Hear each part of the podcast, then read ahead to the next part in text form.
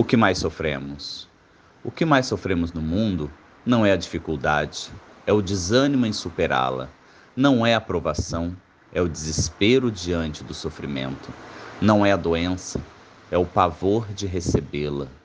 Não é o parente infeliz, é a mágoa de tê-lo na equipe familiar.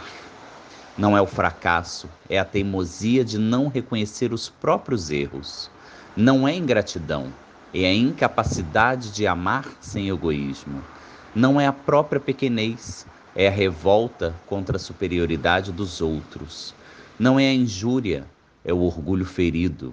Não é a tentação, é a volúpia de experimentar-lhe os álvitres.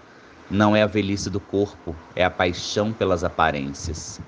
Como é fácil de perceber, na solução de qualquer problema, o pior problema é a carga de aflições que criamos, desenvolvemos e sustentamos contra nós.